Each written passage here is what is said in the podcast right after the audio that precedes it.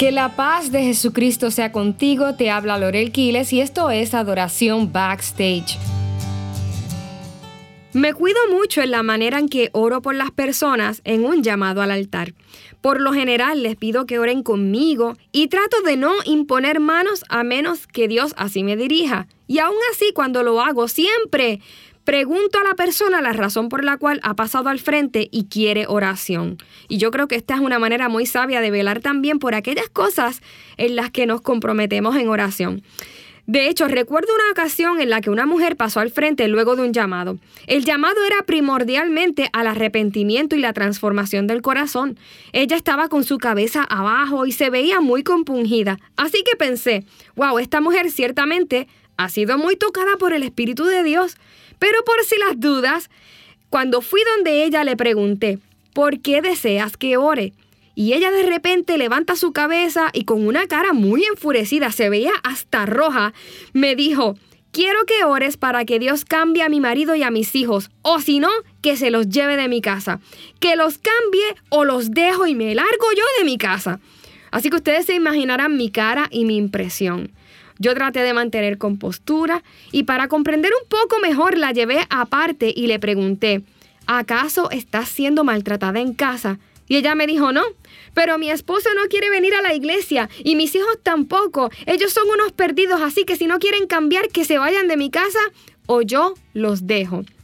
Recuerdo que tuve que respirar muy hondo ante el reclamo de esta mujer, pero sin más tuve que decirle, no voy a orar por ellos.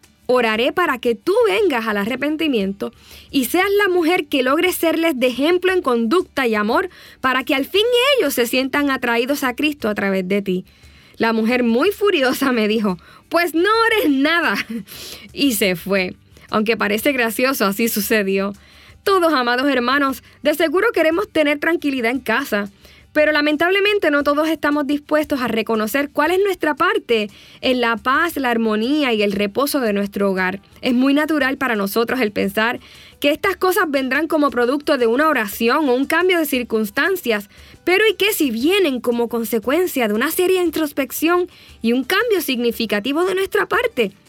Hace poco hablamos de lo, lo que sorpresivamente Jesús nos pidió aprender de él.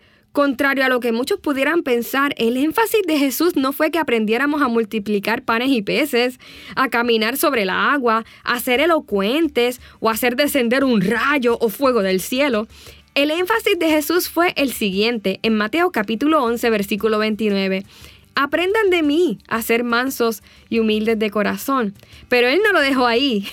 Dicen, miren lo que él dice, aprendan de mí que soy manso y humilde de corazón y hallaréis paz, hallaréis reposo para vuestras almas. Amados hermanos, nosotros podemos leer 40 libros o versos acerca de la paz, del reposo, de la tranquilidad. Podemos inclusive orar y pedir la paz mundial, pero la paz mundial y familiar podrán exhibirse cuando tú y yo seamos mansos y humildes primero. Y algunos me dirán, Lorel, pero la paz se alcanza luego de la guerra, no podemos tener paz si primero no se ha hecho guerra. Y yo podría decirte, bueno, puede que tengamos razón, pero este versículo de hecho no contradice que a veces tengamos que pelear por la paz. La única diferencia es que para alcanzar el reposo y la paz para nuestras almas, la guerra no es contra nuestro prójimo, sino contra nuestro orgullo. ¿Quieres paz en tu alma? Pues es necesario que comiences a guerrear contra tu ego y tu orgullo. Necesitas ser manso. ¿Quieres paz para tu alma? Comienza a ser humilde de corazón. La paz de Cristo en ti se manifiesta cuando aprendes a ser como Él. Y entonces, ¿cómo se ve esto de ser manso y humilde? Me dirás. ¿Qué cosas hizo Jesús que manifiestan esta humildad y mansedumbre? Generalmente asociamos la humildad y la mansedumbre con poner nuestra otra mejilla ante la ofensa. Pero hubo más detalles en la vida de Jesús que nos enseñan respecto a estas virtudes y obviamente yo no las voy a mencionar todas, pero hoy en especial quiero referirme a actitudes, a acciones de Jesús que nos revelan cómo su mansedumbre y su humildad nos ayudarán a cultivar un ambiente de reposo en casa. Jesús, siendo el Hijo de Dios, fíjense, él se sujetó y creció como hijo y hermano en una familia. Aunque su propósito tenía que ver principalmente con los negocios de su Padre Celestial, Jesús fue humilde para realizar tareas y obras que honraban a sus padres en la tierra. De hecho, él fue carpintero juntamente con su padre. Y hoy yo tengo que decir lo siguiente, aunque suene muy duro o muy fuerte. Si tú dices que tienes un llamado especial de Dios, si dices que te han profetizado que tendrás un gran ministerio, pero te enojas y respondes a tus padres cada vez que te ordenan sacar la basura o limpiar tu cuarto, mejor no te atrevas a comenzar ningún ministerio. Si dices que tienes un gran ministerio, pero le peleas a tu esposa constantemente y no eres humilde ni siquiera para escucharla, mejor no digas que tienes un gran ministerio. El Señor nunca nos dijo, aprende de mí a cantar y predicar espectacular. Él dijo, aprende de mí que soy manso y humilde, como un hijo que sabe honrar a sus padres, como un novio que sabe tratar a la novia, como un esposo que sabe tratar a su esposa. Jesús también supo estar entre personas que no conocían lo que él conocía y no les juzgaba. ¿Quieres paz en tu casa o en tu congregación? Sé manso y humilde como Jesús hay personas que saltan de congregación en congregación por la ignorancia de los demás hermanos. Pero ¿has pensado en Jesús? Jesús conocía todo, conocía el lenguaje del cielo, pero supo adaptarlo al de la tierra. Él sabía más que nadie, pero supo estar, caminar y servir con los que sabían menos que él. Seguramente tú y yo no sabemos tanto como Jesús. Sin embargo, somos poco pacientes cuando sabemos un, poco, un poquito más que otra persona. Seamos mansos y humildes, aprendamos a caminar con otros que no tienen la gran fe o el gran conocimiento que tenemos nosotros, porque Jesús sabiéndolo todo y pudiendo correr, supo estar y caminar con nosotros. Ciertamente, y como hemos dicho antes, Jesús supo mantenerse firme en el testimonio de su Padre.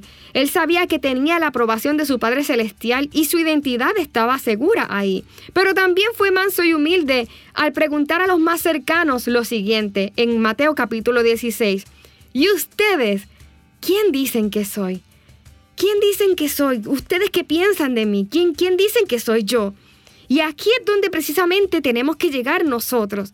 Hay muchas personas que no escuchan lo que otros puedan decir respecto a su carácter. No aceptan observaciones y ni aceptan nada que sea contrario a cómo ellos se perciben. Inclusive, hay padres que no escuchan el corazón de sus hijos y solo dan órdenes creen que la paz y la armonía de la casa se dará como resultado de que sus hijos y su cónyuge obedezcan sus órdenes y mandatos.